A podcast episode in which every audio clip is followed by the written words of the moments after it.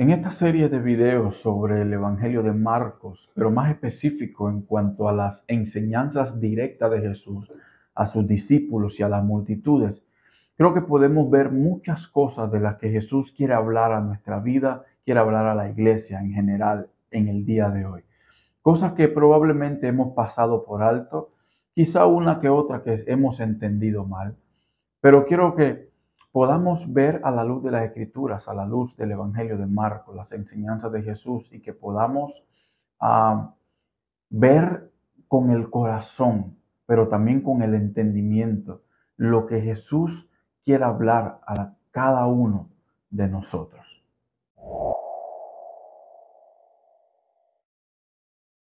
Cuando vemos en contexto, podemos ver que Marcos capítulo 1 eh, y podemos ver también en los otros evangelios Juan el Bautista era eh, el que predicaba y abría el camino para la venida de Jesús, o más bien para la apertura del ministerio de Jesús, para el inicio del ministerio de Jesús.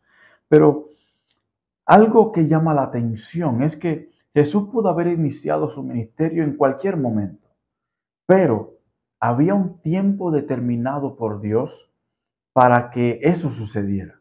Un tiempo que iba a permitir que Juan pudiera terminar con el ministerio que le fue asignado, aún sin tener la interrupción del mismo, aún por el propio Salvador del mundo. Entonces, es una de las cosas que llama la atención.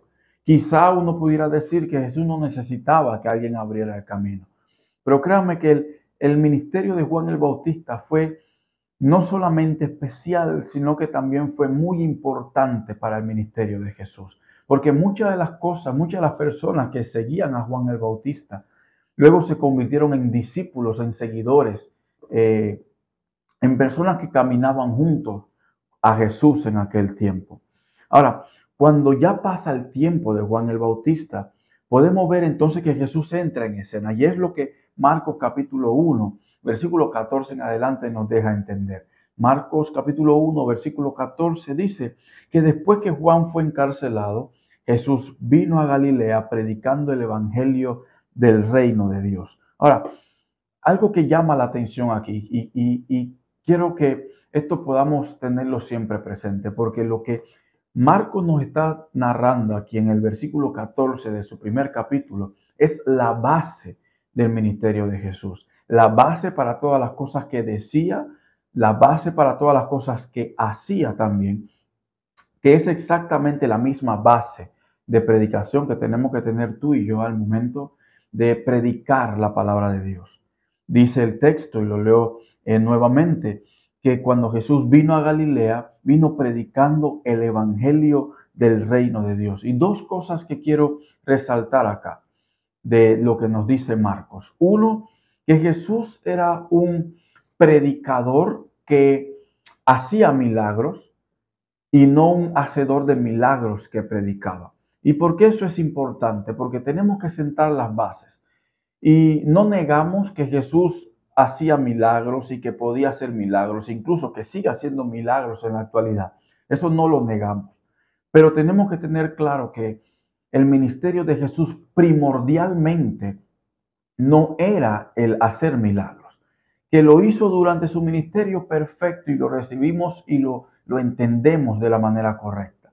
Pero el, la base, el principio principal de ah, el ministerio de Jesús era predicar el evangelio del reino, traer almas para expandir eh, el reino de Dios aquí en la tierra, trabajo que también se nos fue encomendado a nosotros, predicar el Evangelio del Reino.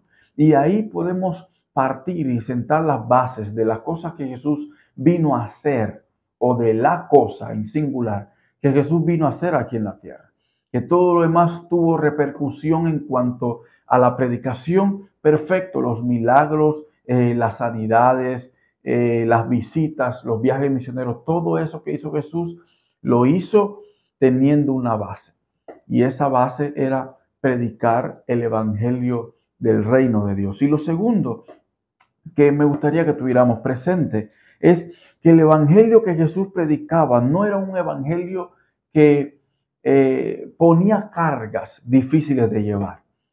En cambio, era un evangelio que se predicaba y era dado con amor, aún cuando las personas no respondían de la manera, eh, pudiéramos decir, de la manera correcta, o no respondían de la manera que uno espera que se le responda cuando uno muestra amor a alguna persona. Y todos conocemos y podemos ir a los evangelios y a, a todo lo donde se narra la historia de la vida de Jesús y nos damos cuenta que la gente, a pesar de que muchos le siguieron, eh, gran cantidad de esas multitudes también reaccionó de manera eh, diferente a lo que uno hubiera pensado. Un evangelio predicado por Jesús que no tenía que ver mucho con las circunstancias, aunque Jesús utilizaba las circunstancias para predicar ese evangelio del reino.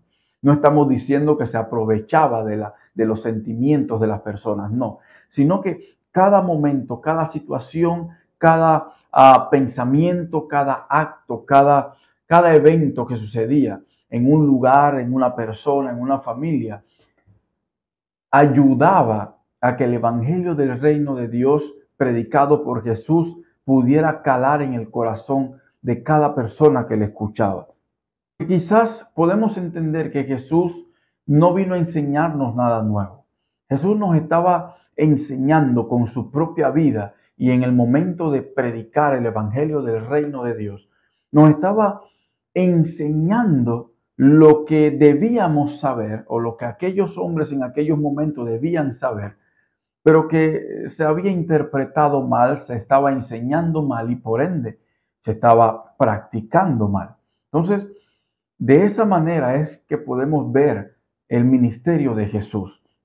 El Evangelio podemos quizás resumirlo en tres verdades eh, irrefutables, verdades que buscan marcar un antes y un después en la vida de toda persona que acepta eh, ese mensaje, ese evangelio del reino de Dios, predicado por Jesús, enseñado a los apóstoles y traspasado a nosotros como hijos de Dios, que también tenemos nosotros que brindarle ese evangelio del reino de Dios al mundo entero.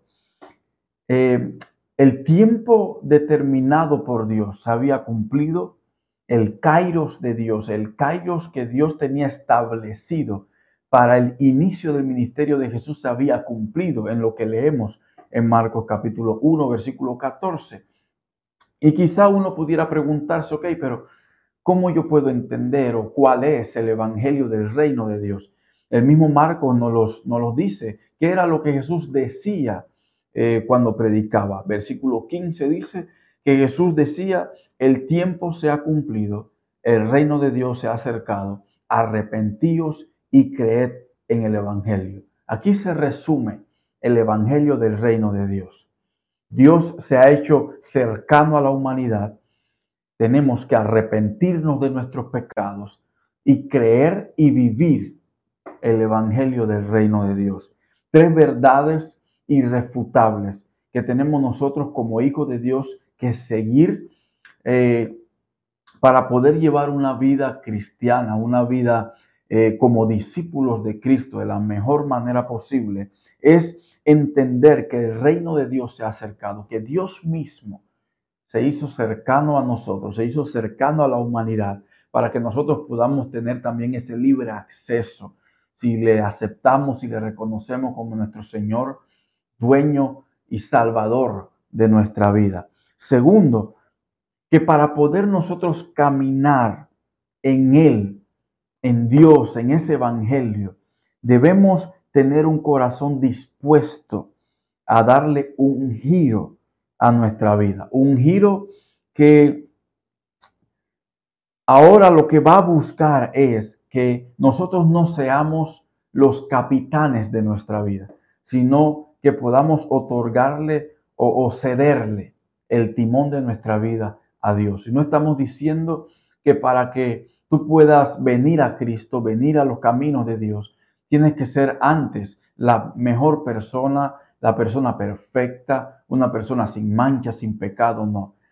Lo que Dios está buscando es que tú vengas a Él exactamente como estás, pero que cuando vengas a Él, tengas también un corazón dispuesto a dejarte moldear por Él, a dejarte guiar por Él, a dejarte gobernar por Él y que eso sea mostrado a través de tu vida. Y lo tercero, la tercera verdad irrefutable es que Él quería en aquel tiempo y aún quiere en estos momentos, en estos tiempos, en este ciclo, en este año, que sepamos que Él solamente no vino a, a buscar que pudiéramos cambiar nuestra manera de vivir, sino que pudiéramos también llegar a una dependencia total, a una obediencia total de todas las cosas que Él nos manda.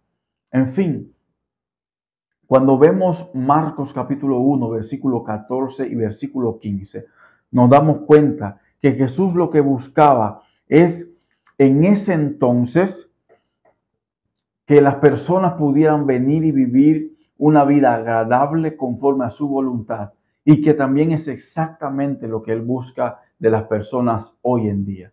Lo que busca de mí, lo que busca de ti y lo que busca de todas las personas que nos rodean. Que podamos vivir una vida agradable a Él, obediente a Él, una vida entregada a Él, una vida dependiente de Él.